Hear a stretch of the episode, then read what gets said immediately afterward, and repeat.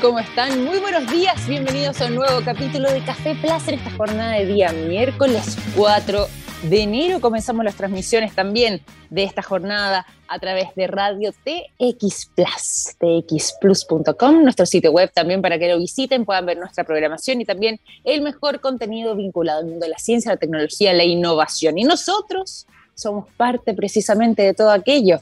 Vamos a estar el día de hoy eh, conversando Respecto a algunos avances vinculados a la tecnología, vamos a estar hablando de qué manera también la inteligencia artificial está operando eh, y funcionando en virtud de eh, lo que tiene que ver con los embarazos y particularmente con el tema de eh, los embriones. Hay mucho paño para cortar ahí. Vamos a tener un tremendo invitado el día de hoy que nos va a estar conversando justamente sobre este tema que puede sonar lejano, distante, futurista, pero que podría ser una tremenda contribución al mundo, no solamente de la ciencia en sí mismo, sino que también de la medicina y eh, de las terapias a futuro. Además de eso, eh, el día de hoy también estaremos abordando un tema que eh, puede ser un ejemplo para el mundo. Les quiero contar una historia y con esto vamos a abrir el capítulo del día de hoy, que está sucediendo en estos momentos en Senegal y que posiblemente pueda replicarse en distintos lugares alrededor del mundo.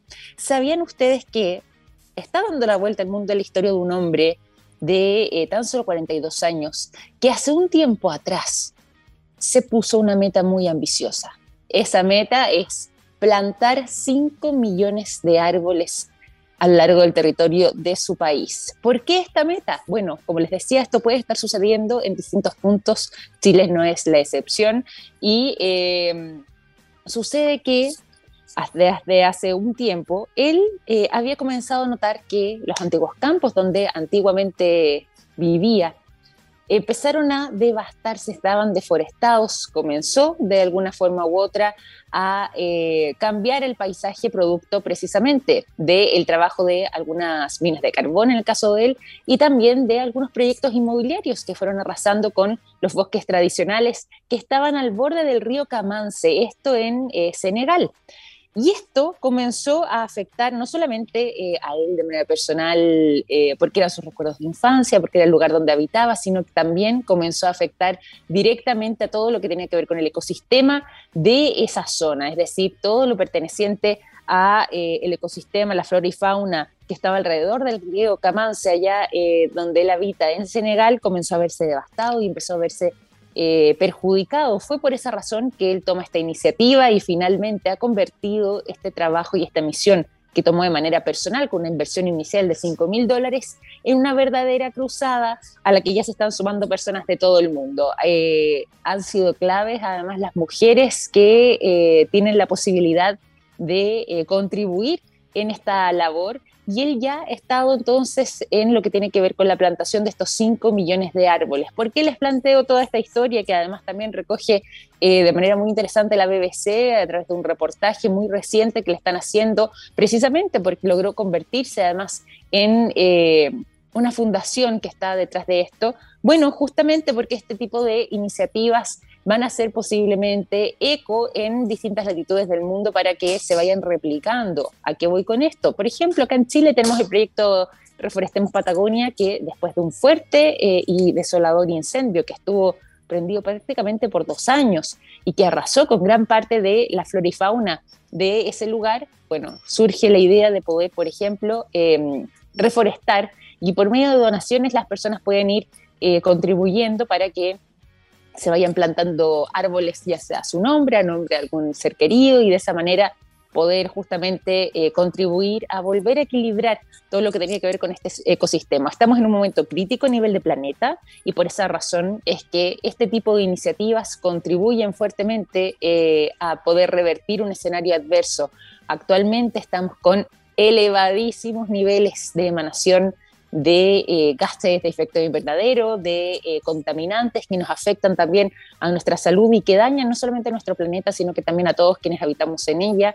Y por esta razón que iniciativas de este tipo no solamente hay que valorarlas, sino que eh, ojalá que se vuelvan más masivas, que se hagan más grandes, que seamos muchos eh, y sean muchos quienes se vayan sumando a este tipo de cruzadas. Por esta razón es que eh, ya está dando la vuelta al mundo la historia de este hombre, entonces, de Senegal, ahí en las orillas del río Comance, que se puso esta ambiciosa meta que ya está comenzando a lograr, que comenzó con un bajo presupuesto, pero que actualmente ha logrado impactar en la vida de millones de personas alrededor del mundo y de esa manera se van sumando para poder contribuir eh, en lo que tiene que ver con la reforestación. ¿Irá a pasar lo mismo por acá en nuestro país, en las distintas regiones? Yo sé que hay iniciativas y ONG de diferentes latitudes que están eh, realizando una labor de este tipo, sin embargo, eh, falta todavía que seamos más los que tomemos conciencia y que podamos de alguna forma u otra también hacer nuestro aporte, aunque sea con esa clásica frase, planta un árbol, es cosa de las que hay que hacer una vez en la vida, bueno, esta puede ser una buena instancia, lo necesitamos, ¿cierto? Así que los quiero inspirar durante el día de hoy con esta historia, ahora que estamos a mitad de semana, en esta semana corta, en lo que está haciendo el inicio de este año 2023 y de esta manera también comenzamos un nuevo capítulo de Café Plus. Eh, les quiero contar que mm, vamos a hacerlo también con energía y con buena música. Por eso es que It's My Life de Bon Jovi es la canción elegida para poder abrir el capítulo de hoy aquí en Café Plus. Dejamos el apasionante sonido de Bon Jovi eh, con la canción It's My Life aquí en Café Plus para irnos también a las informaciones y comenzar en esta oportunidad contándoles que los productos de yodo de SQM están en tomografías con medios de contraste que sirven para diagnosticar el cáncer. Gracias a eso, millones de personas inician tratamientos oportunos. Los productos de SQM ayudan a mejorar nuestra calidad de vida. Pueden encontrar toda la información directamente en el sitio web www.sqm.com Dicho eso, también vamos a seguir hablando de temas vinculados al área de la salud, al área de la medicina, al área de la ciencia. Y fíjense que, como les habíamos contado al inicio de este programa, la inteligencia artificial estaría haciendo de las suyas de manera positiva. Fíjense que puede eh, alcanzar eh, niveles de precisión muy interesantes en la selección de embriones cercanas al 90%. Y para poder conversar sobre este tema es que nos acompaña el día de hoy quien es el director del laboratorio de fecundación in vitro de Clínica IBI Santiago. Está junto a nosotros Miquel Chivite. ¿Cómo estás, Miquel? Bienvenido a Café Plus. Muy buenos días. Hola, buenos días, Victoria. Muchas gracias por la oportunidad de estar aquí compartiendo una parte de nuestro trabajo. Nosotros encantados de poder tenerte, sobre todo cuando estamos hablando de un tema tan eh, sensible y relevante eh, para aquellas parejas que están en tratamientos eh, para combatir la infertilidad y donde justamente ustedes han hecho un aporte bien fundamental a través del trabajo en Clínicas IBI Santiago. Yo quería ahí preguntarte directamente, antes de comenzar con lo que estábamos mencionando al inicio respecto a eh, los beneficios que podría traer la inteligencia artificial, en este caso en la precisión de la selección de embriones. Quería consultarte, primero que nada, para que le contemos a nuestra audiencia cuál es el trabajo que ustedes realizan eh, en Clínica IBI Santiago, en este caso, y eh, de qué manera también las han estado desarrollando a lo largo de los años. Sí, bueno, la clínica IBI es una clínica especializada en tratamientos de infertilidad, tratamientos de reproducción asistida, tanto Perfecto de baja complejidad como de alta complejidad. Em, estos tratamientos eh, se pueden realizar a parejas heterosexuales que no pueden concebir de manera natural, a mujeres solteras o a parejas de mujeres. Eh, y además también eh, tenemos tratamientos de preservación de la fertilidad para mujeres que todavía no están en un momento en el que quieren ser mamás pero eh, que quieren asegurarse de poder eh, ser mamás eh, biológicas en un mm. futuro, ya que la fertilidad de, las mujeres disminuye a medida que pasa el tiempo. Mm. Entonces también disponemos de ese servicio que no es como tal un tratamiento de infertilidad, sino que es, yo lo llamo como un seguro. ¿Ya? Para en un futuro, si existe ese problema de infertilidad, eh, tener tus óvulos criopreservados y que eh, la solución sea mucho más sencilla. Claro, por medio de este seguro, como decías, tuvo respaldo de poder contar con esa posibilidad. Exactamente, y anteponiéndose lógicamente eh, con el tiempo a ese escenario. Oye, y aquí quería preguntarte respecto a lo que estábamos mencionando en el inicio. ¿De qué manera todo esto se conjuga con la inteligencia artificial? Hemos sido testigos de que la inteligencia artificial eh, no solamente se está tomando los temas de conversación, sino que además eh, se está utilizando en distintos eh, frentes. En este caso en particular, cuando estamos hablando, como decías tú, de tratamientos, de prevención incluso, o, de estos seguros, podríamos decir, o incluso cuando estamos hablando de temas vinculados a la infertilidad, ¿cómo es que la inteligencia artificial también viene a colarse en esta conversación? ¿Cómo está funcionando y operando? ¿Mm? Sí, como bien dices, dices las soluciones de inteligencia artificial eh, se están implementando en, en, la mayoría de aspectos de la sociedad, de la vida, de la ciencia. Y de la misma manera eh, se ha incorporado en la medicina y en concreto en las técnicas de reproducción asistida. Aunque es algo un poco desconocido para la sociedad, eh, es muy útil. lo que nos ayuda la inteligencia artificial a la hora de realizar los tratamientos de reproducción asistida es a poder seleccionar los embriones que se, eh, que se van a transferir al útero de las pacientes de una mejor forma. Eh, para ello eh, necesitamos información. La inteligencia artificial se nutre de información. Tal cual. Entonces, todo parte con el Embryoscope, que es una incubadora de última generación que eh, IBI, el grupo IBI, eh, colaboró en su implementación, que eh, lo que hace es, a la vez que mantiene los embriones en desarrollo en las condiciones de cultivo adecuadas, toma imágenes de todos los embriones que están cultivándose dentro de esta incubadora cada 15 minutos. Es decir, tiene un microscopio con una cámara incorporado y va tomando imágenes de todo el desarrollo embrionario. Los embriones están en desarrollo en el laboratorio entre 5 y 7 días. Entonces, eh, si sumamos eh, el número de fotos que puede obtenerse de un único embrión en 7 días, tomando unas foto, una foto por cada 15 minutos, eh, la información que tenemos es inmensa.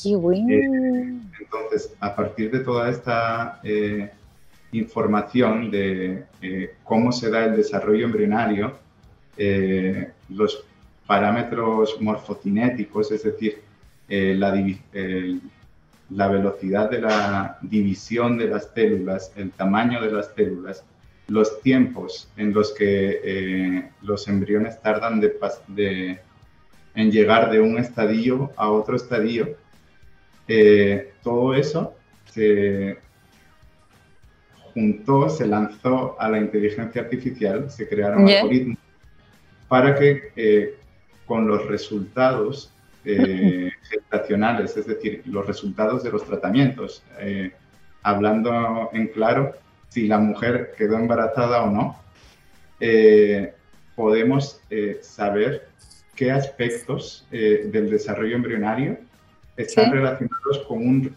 con un resultado positivo. Entonces, eh, eh, ya eh, el, el Embryoscope, que es esta incubadora, existe hace varios años y se utiliza en la mayoría de centros del IBI del mundo. Y llevamos muchísimos años acumulando esta información de desarrollo de miles y miles de embriones. Tenemos vídeos, al final se, se genera un vídeo time lapse, eh, viendo una foto detrás de la otra. Tenemos un time lapse del desarrollo embrionario. Y eh, gracias a que IBI es una eh, compañía muy grande con muchas clínicas alrededor del mundo, eh, la cantidad de imágenes y de resultados de los tratamientos que tenemos es inmensa y se hizo una relación entre las imágenes y eh, los resultados para generar algoritmos que nos ayuden a la selección de los embriones que tienen mayor eh, probabilidad de implantación, es decir, de generar un embarazo. Oye, y además que... Perdón, te interrumpí, disculpa. En resumidas cuentas, eh, la inteligencia artificial nos ayuda a seleccionar los, los mejores embriones para la transferencia, ya que tiene en cuenta muchos aspectos que no podríamos tener en cuenta de forma normal. Oye, Miquel, y eso es muy relevante, sobre todo porque posiblemente, y aquí tú eh, como embriólogo y con tus años de trayectoria también eh, podrás corroborarme o no el dato, pero mi sensación es de que una de las cosas que pone eh, más ansiosa también a una pareja que está justamente buscando una oportunidad como esta, tiene que ver justamente con si es que va a ser exitoso o no el proceso de implantación, como tú bien mencionabas. Es decir, eh, poder contar eh, con, no solamente con la instancia de poder acceder, sino que además de que efectivamente tenga un resultado exitoso, es decir, tener una implantación que se pueda materializar, que se pueda concretar. Es por lo mismo que eh, la precisión de un tratamiento de este tipo es, eleva el potencial de éxito de poder generar ese proceso finalmente el cual viene siendo el resultado que también están anhelando las personas que acceden a un tratamiento de ese tipo? Correcto. Eh, el trabajo de los, de los embriólogos, por un lado, es crear los embriones, desarrollarlos y, eh, por último, seleccionar entre mm. los obtenidos el que mejor eh, capacidad de implantación o de gestación tenga. Eso se lleva haciendo desde que se eh, inventó la reproducción asistida, ha ido avanzando, pero se hacía de una forma eh, manual, visual. Mm. Los embriólogos evaluábamos, todavía seguimos haciéndolo, evaluamos mm. los embriones bajo el microscopio, eh, los clasificamos manualmente y sabemos qué características eh, son mejores o qué embriones tienen mejor calidad que otros y los clasificamos dándole una calidad. Pero mm. eh, se nos pasan muchas cosas que no podemos ver porque no podemos estar las 24 horas del día viendo todos los embriones que tenemos en, desarrollo en el laboratorio. Y por eso con, con la tecnología time-lapse de la Embryoscope y estos algoritmos que analizan toda esa información que sería imposible analizarla por un ser humano, eh, nos ayudan y clasifican los embriones, les dan un score, una puntuación, y eso nos ayuda a eh, tomar la decisión de qué embrión es el óptimo para la transferencia. Y de esta manera, ¿Sí? aumentar, de esta manera aumentar las tasas de éxito de los tratamientos.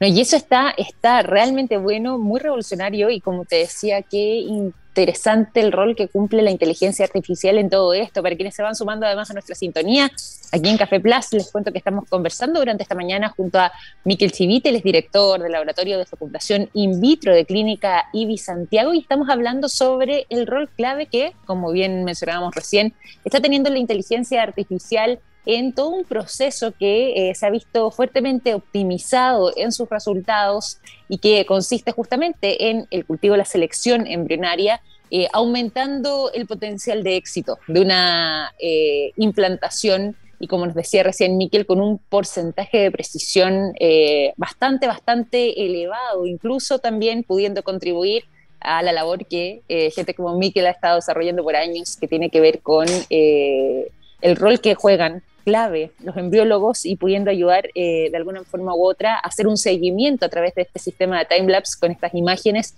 para poder hacer una mejor selección. Quería preguntarte también cómo ha sido la experiencia, eh, no solamente a través de eh, IBI Santiago, sino que alrededor del mundo, como nos decías tú, son varios los centros que tienen distribuidos en distintos puntos. ¿Y cómo ha sido la experiencia entonces de poder trabajar con esta tecnología por medio de la inteligencia artificial? Sí, bueno, eh, como he dicho, IBI tiene eh, múltiples centros alrededor del mundo. Eh, mm.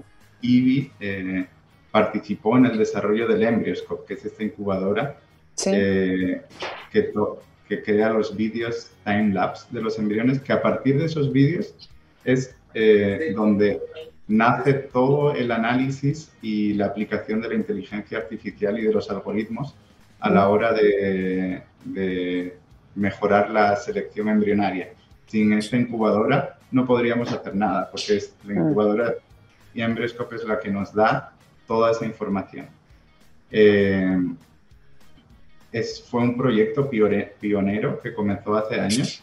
el doctor eh, Meseguer, que está en IBI Valencia, en la sede central de nuestras clínicas, es el que más ha participado desde el principio en el desarrollo del Embryoscope, en el desarrollo de los algoritmos de selección embrionaria y también en el eh, desarrollo del último algoritmo que incluye inteligencia artificial, que es el KID-Score día 5, que es eh, el algoritmo que contempla la mayor cantidad de, de matices y de información eh, para la selección embrionaria y que ha sido desarrollado con el análisis de más de 20.000 embriones y 2.000 pacientes, no sé si eran 2.000 o 3.000 pacientes.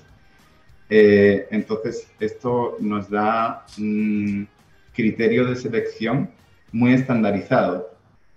Eh, es tanta la cantidad eh, de información eh, con la que partieron y con la que se basaron para eh, realizar estos algoritmos, que, esta, tecnología se puede aplicar a diferentes eh, poblaciones. es aplicable en Chile, en Europa, en Estados Unidos, en Asia, ya que la cantidad de información con la que partimos era tan amplia que es aplicable de manera universal.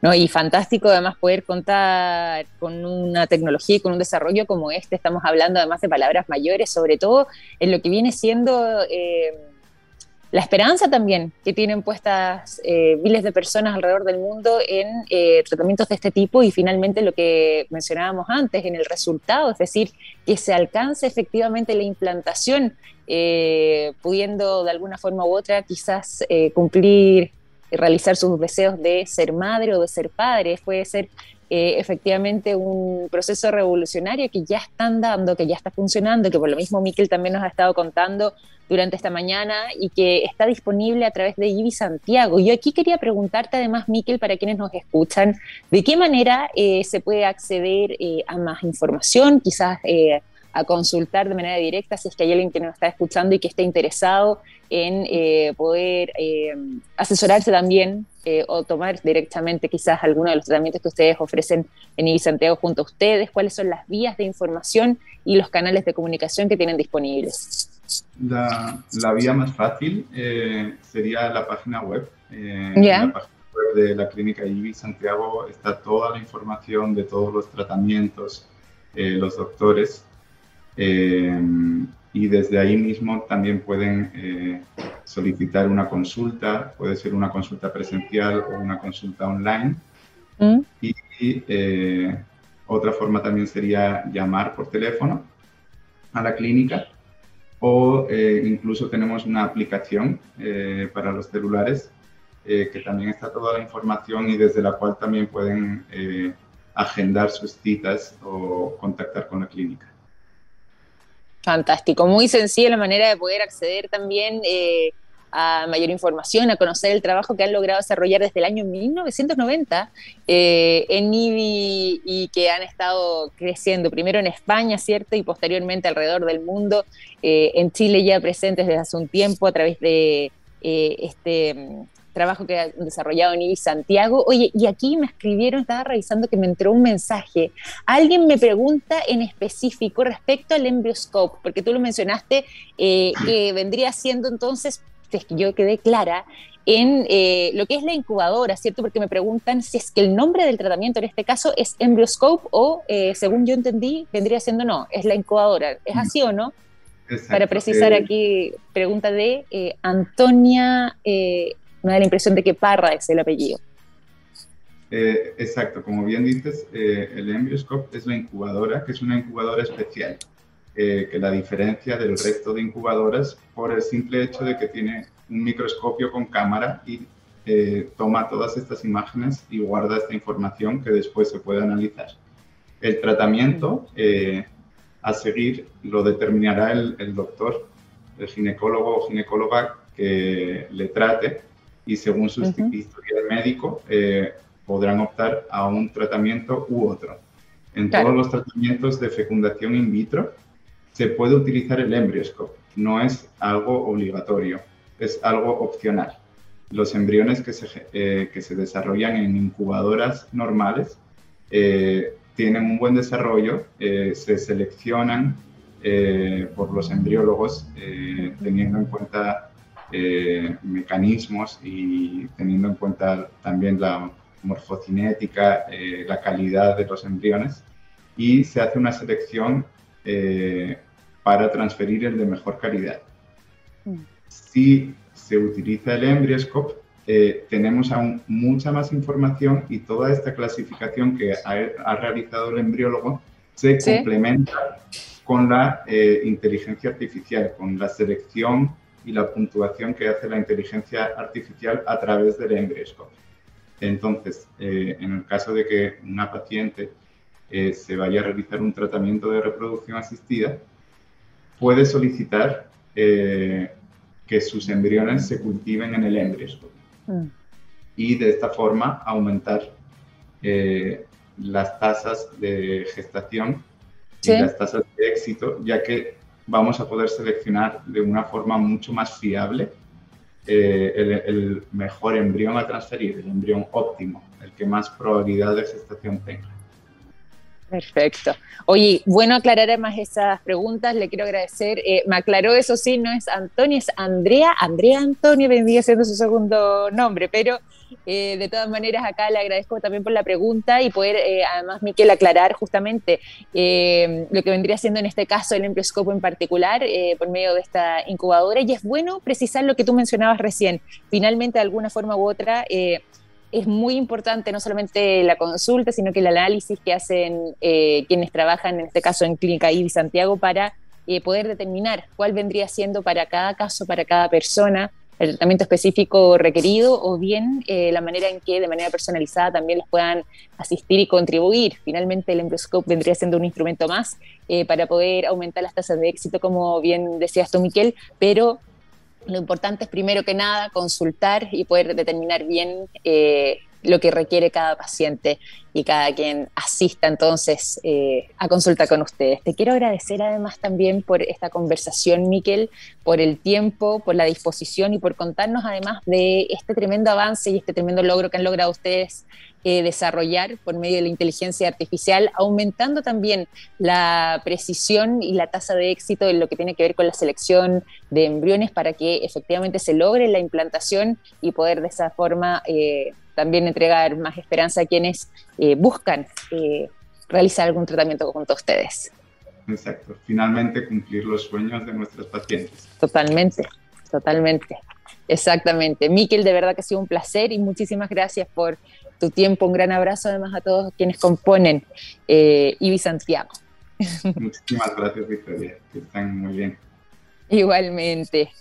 Miquel Chivite, director del Laboratorio de Fecundación In Vitro de Clínica IBI Santiago, conversando con nosotros respecto a eh, la manera en la que han estado eh, desarrollando este sistema con mayor precisión gracias a la inteligencia artificial en lo que tiene que ver con la selección embrionaria. Nosotros vamos a irnos a la música eh, durante esta mañana y los quiero dejar con el sonido de Sharon Son Aten, que nos acompaña durante esta mañana aquí en Café Plus la mañana con 45 minutos en esta jornada de día miércoles 4 de enero, mitad de semana. Seguimos en Café Plus y nos vamos también eh, a la información, porque hay productos que nos han acompañado toda la vida, como el yodo, presente en el área de la salud, el nitrato de potasio en la industria de la alimentación, las sales solares en energías limpias y el litio en la electromovilidad. Los productos de SQM ayudan a mejorar nuestra calidad de vida. Y a propósito de mejoras en la calidad de vida, es que vamos a estar hablando eh, a continuación sobre una noticia que ya está dando la vuelta al mundo y que podría ser tremendamente revolucionario en eh, lo que tiene que ver con los tratamientos contra la obesidad.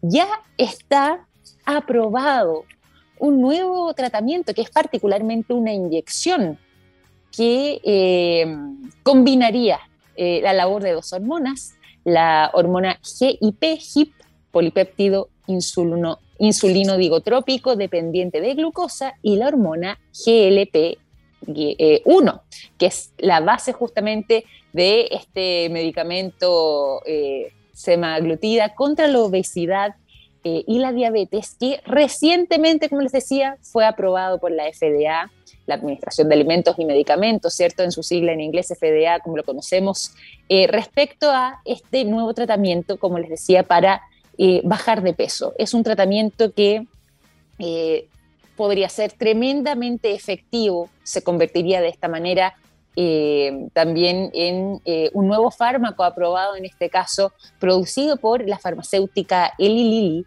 y que eh, incluso podría llegar a ser más efectivo que la combinación de Wegovy o también de Saxenda, que vendrían siendo actualmente parte de los medicamentos líderes en ventas al menos frente a este tipo de tratamientos para ser o para encontrar un tratamiento eh, eficiente en contra de la obesidad. Este medicamento, de momento, ha sido denominado como tirsepatida.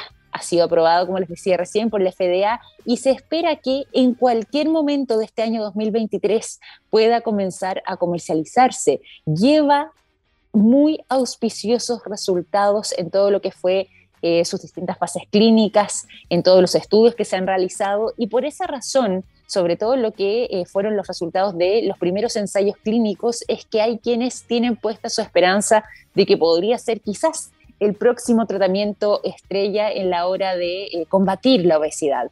Al menos las ventas anuales de tirsepatida habían alcanzado ya un récord histórico de 48 mil millones de dólares, eh, según ha podido detallar algunas entidades financieras de los Estados Unidos, y ya se espera que justamente este fármaco logre alcanzar las 25 mil millones, los 25 mil millones de dólares en ventas anuales, lo que vendría a marcar, como les decía antes, todo un récord respecto a, por ejemplo, los 20 mil 700 millones de dólares eh, que antiguamente eh, comercializaba eh, otro tipo de, de, fármacos, en este caso para otros tratamientos, el de la artritis reumatoide. El Humira de ABB en el año 2021 alcanzó esta cifra y rompió este récord histórico en eh, millones de dólares en venta. Bueno, se espera que, como les decía, este nuevo tratamiento pueda superar esa barrera al menos en 5 mil millones de dólares más. Imagínense la cantidad importante que eh, va a implicar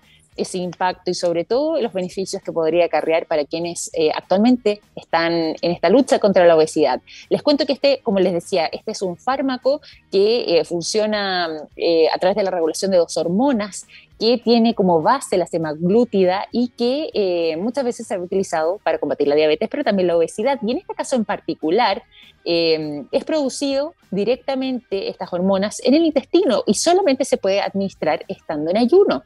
Por lo mismo es que se logra así, como resultado, la eliminación de la acumulación de grasa en nuestro organismo, se disminuye algo que cuesta mucho combatir, que tiene que ver con la sensación de eh, hambre, de apetito que puede existir en el cerebro y justamente la combinación de eh, los distintos medicamentos y de estas hormonas presentes entonces en nuestro organismo que son parte de la composición química de este nuevo fármaco podrían eh, o estarían ya demostrando estos rápidos resultados y posiblemente se convierta así en el método más eficaz para la pérdida de peso. Se pierde grasa, como mencionábamos recién, pero también se pierde esta sensación de eh, hambre, de apetito que muchas veces viene acompañado y que aumenta precisamente la ingesta de alimentos sin necesariamente que eh, sea lo que realmente nuestro cuerpo necesita, es decir, evita que eh, nos dé más hambre de que eh, realmente nuestro organismo necesita para poder funcionar bien. Así que ya está dando la vuelta al mundo esta noticia y que como les contaba recién, tiene la posibilidad de convertirse no solamente en un fármaco pionero en todo esto, sino que posiblemente ya pueda ser el más exitoso a nivel global y se espera que al menos en cualquier momento de este año 2023 se haga su lanzamiento y se convierta quizás en el fármaco más vendido, más comercializado alrededor del mundo. Buenas noticias, nos vamos a la música rápidamente, los quiero dejar con eh, White Lies, la canción To Lose My Life es lo que suena a continuación cuando estamos en esta jornada de día miércoles 4 de enero en Café Plus. 9 de la mañana con 53 minutos. Escuchábamos recién White List con, o sea, Lies con eh, To Lose My Life. Ahí sí, eh, canción que nos acompañaba también durante esta mañana aquí en Café Plus. Nos van quedando los últimos minutos de programa, les cuento, eso sí, que se nos viene un día desafiante en el calor nuevamente, suben las temperaturas, al menos para la ciudad de Santiago, 32 grados la máxima esperada para esta jornada mañana, tienden a descender 29, se esperan, no es tanta la diferencia, pero esos 3 grados, eh, por supuesto, también se agradecen cuando ya comienza a refrescar y posiblemente esa tendencia de eh, una leve disminución en las temperaturas se mantenga para el resto de la semana. Nos habían escrito, eh, me habían escrito de manera personal, personas de distintos lados, les cuento que eh, de lados del mundo, no solamente de acá de Chile, que también nos decían, bueno, falta de repente incluir las temperaturas en otro lado. Bueno, Buenos Aires hoy día para quienes vayan a viajar, por ejemplo, hacia allá o quienes estén escuchándonos incluso desde Argentina, 27 grados lo máximo se espera para el día de hoy,